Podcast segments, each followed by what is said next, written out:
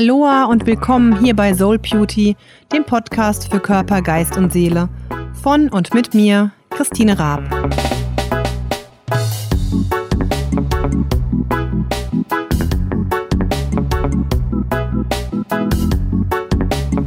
Hallo, meine Lieben. Ich wünsche euch erstmal ganz äh, frohe Ostern, denn es ist ja Ostersonntag heute und ja, hoffe einfach, ihr habt einen, einen wunderschönen Tag und lasst euch gut gehen und für die von euch, die in die Kirche gehen, auch ganz viel Spaß, kann man das überhaupt sagen, in der Kirche nachher. Also ich hoffe, dass ihr da auch Spaß bei habt und äh, das nicht nur macht aus einem Pflichtgefühl heraus.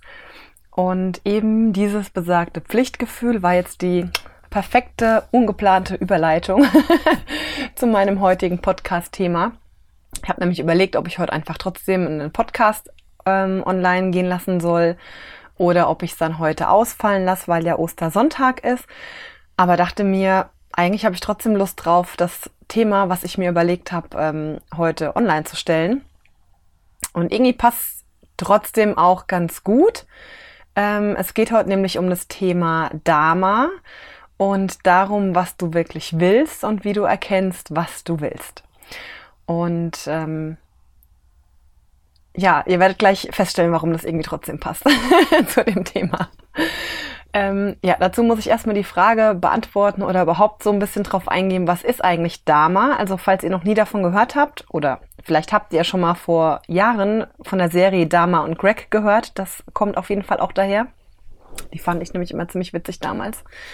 Und Dharma selbst ähm, meint die Selbstverwirklichung, wenn man es jetzt mal ganz runterbrechen würde. Also es geht eben darum, ähm, ja, rauszufinden, was meine Aufgabe im Leben ist. Also nicht einfach Selbstverwirklichung im Sinne von, ich mache nur das, was mir Spaß macht, sondern ähm, im spirituellen Sinne eben auch durch Selbststudium und ähm, ja, eben durch dieses Selbstbeobachten und sich mit sich selbst auch auseinandersetzen, rausfinden, was eigentlich meine Aufgabe im Leben ist und was ich wirklich will und zu dieser Selbsterkenntnis zu gelangen.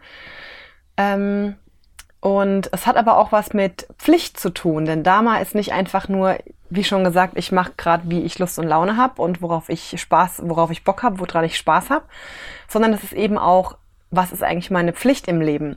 Denn diese besagte Lebensaufgabe ähm, ist eben auch das, wozu wir verpflichtet sind zu tun. Und das ist jetzt wiederum der perfekte Schwenk eigentlich zu Ostern und äh, ja, zu dem, was sozusagen Jesus Dharma, Jesus Lebensaufgabe war, nämlich seine Aufgabe war, am Ende am, ja, eben diesen Kreuzgang anzutreten und äh, eigentlich die Aufgabe eben zu sterben, um dann sozusagen die Erlösung äh, damit zu bringen. Und also ich bin jetzt hier nicht der, der Bibelfesteste ähm, irgendwie was. Also falls ich jetzt irgendwas nicht ganz richtig sage, dann seht's mir nach. Ich war zwar als Kind Jahre auf einer katholischen Schule, muss aber sagen, dass leider ähm, leider damals die Art und Weise der Wissensvermittlung nicht so richtig toll war, um es mal so zu formulieren.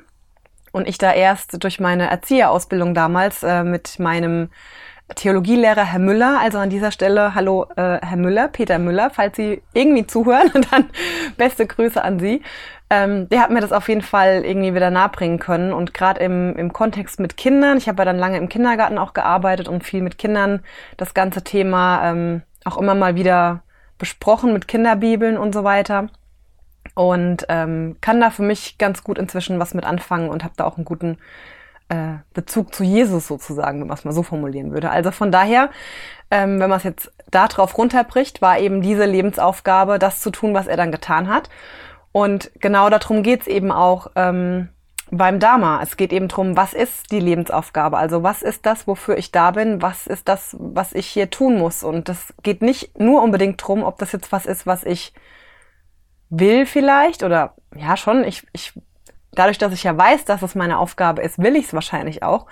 Aber ähm, ich habe ganz, ein ganz schönes Zitat gefunden oder eine ganz schöne Interpretation auf ähm, vedanta-yoga.de, glaube ich. Ich verlinke euch das nachher alles in die Show Notes. Und zwar ähm, stand da, manchmal bedeutet die eigene Pflicht nicht, dass man es einfach hat und auch nicht, dass man die ersehnten Früchte seines Handeln, Handelns erlangt. Manchmal steht die Erfahrung im Vordergrund und manchmal geht es nicht um einen selbst, sondern um die Erfahrung eines anderen. In jedem Fall sollte man seiner eigenen Mission folgen. Also manchmal ist es eben so, dass Dinge getan werden müssen, gar nicht nur für einen selbst, sondern einfach für jemand anderes oder um das große Ganze sozusagen richtig zu machen. Und ähm, für mich die größte Schwierigkeit ist zu erkennen, was das eigene Dharma ist in Kombi mit, was unser Ego will und was unser Ego sagt. Äh, und es eben nicht zu verwechseln mit irgendwelchen Ego-Wünschen im Sinne von, ja, ich kann nicht mehr arbeiten gehen, weil äh, mein Herzenswunsch oder mein, meine Bestimmung ist es einfach nur in der Gegend rumzureisen. Ähm, das kann natürlich sein, dass das die Bestimmung ist, aber es kann auch sein, dass ich einfach nur keinen Bock hab, Sachen zu tun, die ich gerade vielleicht nicht so toll finde. Also das ist immer so ein bisschen die Abwägung. Was ist jetzt das, was ich wirklich will? Was ist meine Bestimmung? Was ist meine Lebensaufgabe? Wofür bin ich hier? Und was ist das, wo einfach nur mein Ego gerade der Meinung ist, ähm, das so haben zu wollen. Und das Ego ist ja manchmal so, dass es sich den bequemsten Weg sucht und den im Moment äh, einfachsten, faulsten Weg. Und ähm, ja, geht es mir auch da jetzt drum, zum Beispiel einfach nur meinem Ego was Gutes zu tun oder auch zum Beispiel Anerkennung dann von außen dafür zu kriegen. Geht mir es gar nicht drum, dass ich da was von habe, sondern geht mir es nur um diese Anerkennung. Das ist ja aber grundsätzlich in der ganz, ganzen ähm, yogischen Philosophie häufig auch so ein bisschen ja, einfach das Thema, worum es geht, was man rausfinden muss, äh, was ist jetzt sozusagen wirklich das, worum es geht, oder was ist das, was mir mein, mein Kopf eigentlich vorgaukelt. Und ähm, ja, und da wir ja einfach auch in der ganz normalen Welt leben, finde ich, ist es auch durchaus okay. Und ich finde es auch manchmal ein bisschen anmaßend, so zu tun, als gäbe es dieses Ego nicht oder als gäbe es diese ganzen Dinge nicht. Und ähm, Klar macht man manchmal auch einfach Sachen, weil man weiß, dass dann andere das vielleicht gut finden oder dass man eine Anerkennung dafür bekommt. Also so funktioniert irgendwie ganz, ganz viel im Leben. Und ich glaube, wichtig ist es nur immer mal, sich selber Gedanken darüber zu machen, ob das wirklich das ist, was man möchte und dass man eben nicht nur diesen Dingen hinterher rennt. Ähm, ja, sondern einfach da guckt, ähm, wie man selber auch glücklich wird damit. Und dann könnte man sich natürlich jetzt auch die Frage stellen, wenn es darum geht, das Dharma, die Lebensaufgabe, die, die, ja, die Aufgabe, wofür ich hier bin, ähm, zu finden und das auszuleben, darf ich dafür dann überhaupt Geld nehmen? Weil es ist ja quasi meine Lebensaufgabe und äh, spirituell gesehen tue ich da ja was Gutes eigentlich für mich und wachse dran und darf ich dann trotzdem dafür Geld nehmen? Also wenn jetzt meine, mein Dharma zum Beispiel meine Aufgabe wäre, anderen ähm, zu helfen im weitesten Sinne, was ich mir für mich schon für mich schon ganz gut vorstellen kann, weil es was ist, was sich bei mir durch alles durchzieht und was ich immer wieder mache, sei es im Kindergarten oder äh, dann auch durch die ganze Brustkrebsthematik, durch die Videos, die ich gedreht habe und so weiter. Das war zwar nicht mein, meine Ursprungsintention, aber ähm, es ist das, was dann bei rausgekommen ist oder auch jetzt durch den Yoga-Unterricht oder so. Aber am Ende muss man ja trotzdem gucken, dass man eben in dem Hier und Jetzt lebt. Und deswegen wäre ich der Meinung, natürlich darf man da auch dann Geld mit verdienen und kann trotzdem diese Aufgabe erfüllen. Ähm, Im besten Fall ist es sogar so, dass man das Geld mit etwas verdient, was trotzdem gleichzeitig eine Lebensaufgabe ist und dass man nicht sagt, ich verdiene das Geld mit irgendeinem ganz, ganz blöden Job, den ich eigentlich scheiße finde ähm, und kann mein Dharma nur in ehrenamtlichen Tätigkeiten ähm, angehen. Das kann man dann zwar auch tun, aber trotzdem wäre es ja eigentlich viel toller, wenn man diese, diese große Lebensaufgabe auch in dem ganz normalen Alltag und in dem Berufsleben hat und wenn dann wirklich der Beruf die Berufung ist, also muss man sich ja eigentlich mal auf der Zunge zergehen lassen, ja, dass der Beruf die Berufung ist, was ja schon eigentlich darauf hinweist, dass da eben diese, diese Lebensthematik drinsteckt. Naja, deswegen finde ich also, das sind alles Sachen, ähm, das kann ich selber auch nicht hundertprozentig beantworten, ob das so jetzt ist, richtig, falsch, wie auch immer. Äh, muss ich aber auch gar nicht. Also ich habe für mich jetzt gar nicht irgendwie den Anspruch, mich da so als den großen Dharma-Experten hervorzutun, sondern ich möchte euch einfach nur meine ganzen Gedanken mit auf den Weg geben und euch vielleicht dazu anregen, selber euch die Gedanken dazu zu machen. Und ähm, ja, um einfach rauszufinden, was die Aufgabe sein könnte oder was einfach was ist, was, ähm, was ein Dharma sein könnte. Ähm, finde ich, ist es schon mal ganz gut rauszufinden, was man nicht will. Also über das, was man nicht will und woran man vielleicht keine Freude hat, kann man ja schon ganz gut über Ausschlussverfahren rausfinden, was man nachher vielleicht will. Und ich finde es auch gar nicht schlimm, dann Sachen auszuprobieren und äh, festzustellen, dass die blöd sind. Und auch wenn es mehrere Sachen sind. Ne? Also manchmal lernt man ein Instrument und stellt fest, es ist blöd und versucht das nächste und es ist wieder blöd. Und ähm, manchmal dauert es einfach länger, bis man rausfindet, was man, was man will und was einem Spaß macht. Und im Grunde würde ich sagen, so der, der Hauptkern, die Hauptaussage an dem Ganzen ist immer Folge der Freude. Also das, was dir Spaß macht. Und das wäre eben auch die Frage, die du dir stellen kannst. Was macht richtig viel Spaß? Was sind Dinge, ähm, die du aus vollem Herzen tust, wo du mit Liebe dabei bist, wo dir das Herz aufgeht, was sich nicht wie Arbeit anfühlt? Ähm, und vielleicht auch die Frage, was würdest du tun, wenn du damit kein Geld verdienen müsstest? Also wenn du einfach Pippi Langstrumpf-Style-mäßig so viel Geld hättest, dass du dir nie Gedanken darum machen müsstest, was würdest du dann tun wollen? Und da gehe ich jetzt mal nicht davon aus, dass du auf der Hängematte rumliegen willst und den ganzen Tag nur Cocktails schlürfen willst. Das ist vielleicht mal für ein, zwei Tage ganz nett. Keine Ahnung, wie du da so drauf bist. Also für mich wäre es nix. Sondern die Frage, was würdest du dann tun wollen? Und ähm, mir hat mal vor Jahren, also echt schon jetzt zehn Jahre her oder so, da hatte ich mal eine Arbeitskollegin, äh, die hat mir in einem, in einer, ich nenne es jetzt mal theatralisch Lebenskrise, also es war keine Lebenskrise, aber es war einfach eine, eine schwierige Situation in meinem Leben, die ich für mich lösen musste und nicht so genau wusste, ähm, was ich wie tun soll und hat die mir mal eine Frage gestellt, die ich extrem gut finde und die ich mir auch immer wieder stelle, wenn es wirklich darum geht, kritische Dinge zu beantworten. Und zwar die Frage, äh, was würdest du tun, wenn du nur noch ein halbes Jahr oder nur noch drei Monate zu leben hättest? Also wenn du jetzt zum Arzt gehen würdest und er würde dir sagen, du hast jetzt noch drei Monate. Was würdest du dann tun? Würdest du dann wirklich jeden Tag zum Beispiel diesen Job machen, auf den du eigentlich keinen Bock hast? Oder würdest du in der Beziehung bleiben, die eigentlich schon lange nichts mehr ist? Oder würdest du einfach äh, immer nur das tun, was man von dir erwartet, um es anderen recht zu machen?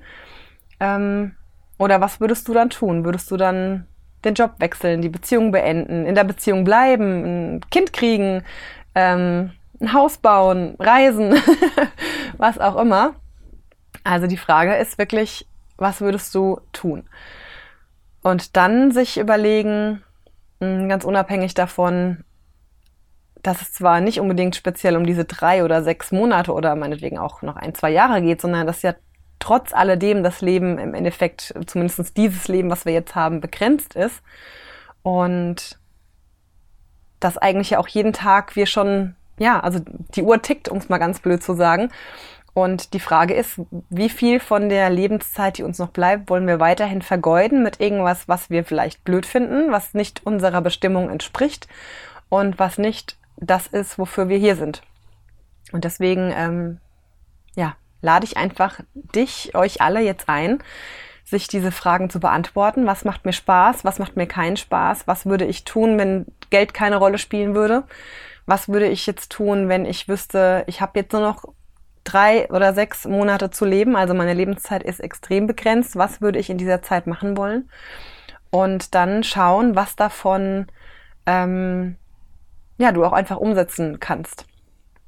Denn natürlich könnte man jetzt sagen, okay, wenn ich jetzt nur noch ein halbes Jahr zu leben hätte, dann würde ich mein ganzes Geld auf den Kopf hauen und nur noch durch die Weltgeschichte reisen.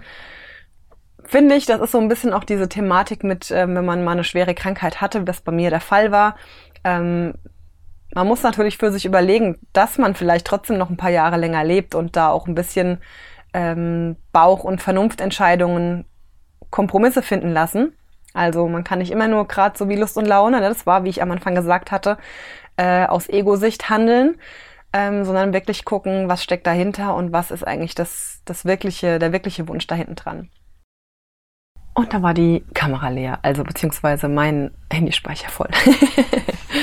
ähm, ja, ich wollte eigentlich jetzt auch nur noch mich bedanken fürs Zuhören und euch nochmal schöne Ostern wünschen. Und ähm, ja, freue mich einfach, wenn es euch ein bisschen gefallen hat, wenn ihr zum Nachdenken angeregt wurdet, wenn ihr vielleicht dadurch eure eigene Lebensaufgabe, eure Berufung findet. Und würde mich mega freuen, wenn ihr mir Feedback dazu gebt. Also schreibt mir doch einfach eine Mail an kontakt.christine-rab.de oder äh, kommentiert einfach bei dem Blogbeitrag, der hier zu diesem, zu diesem äh, Podcast, zu dieser Podcast-Episode dazu gehört. Da könnt ihr auch noch mal ein bisschen was nachlesen dazu. Und äh, ich verlinke euch auch noch mal ein bisschen was in den Show Notes, ähm, wo ihr weiter zuhören könnt oder euch nachlesen könnt. Und ähm, ja, freue mich auch über eine Bewertung bei iTunes oder äh, YouTube oder Facebook oder Google. Und in diesem Sinne frohe Ostern für euch und bis zum nächsten Mal. Alles Liebe.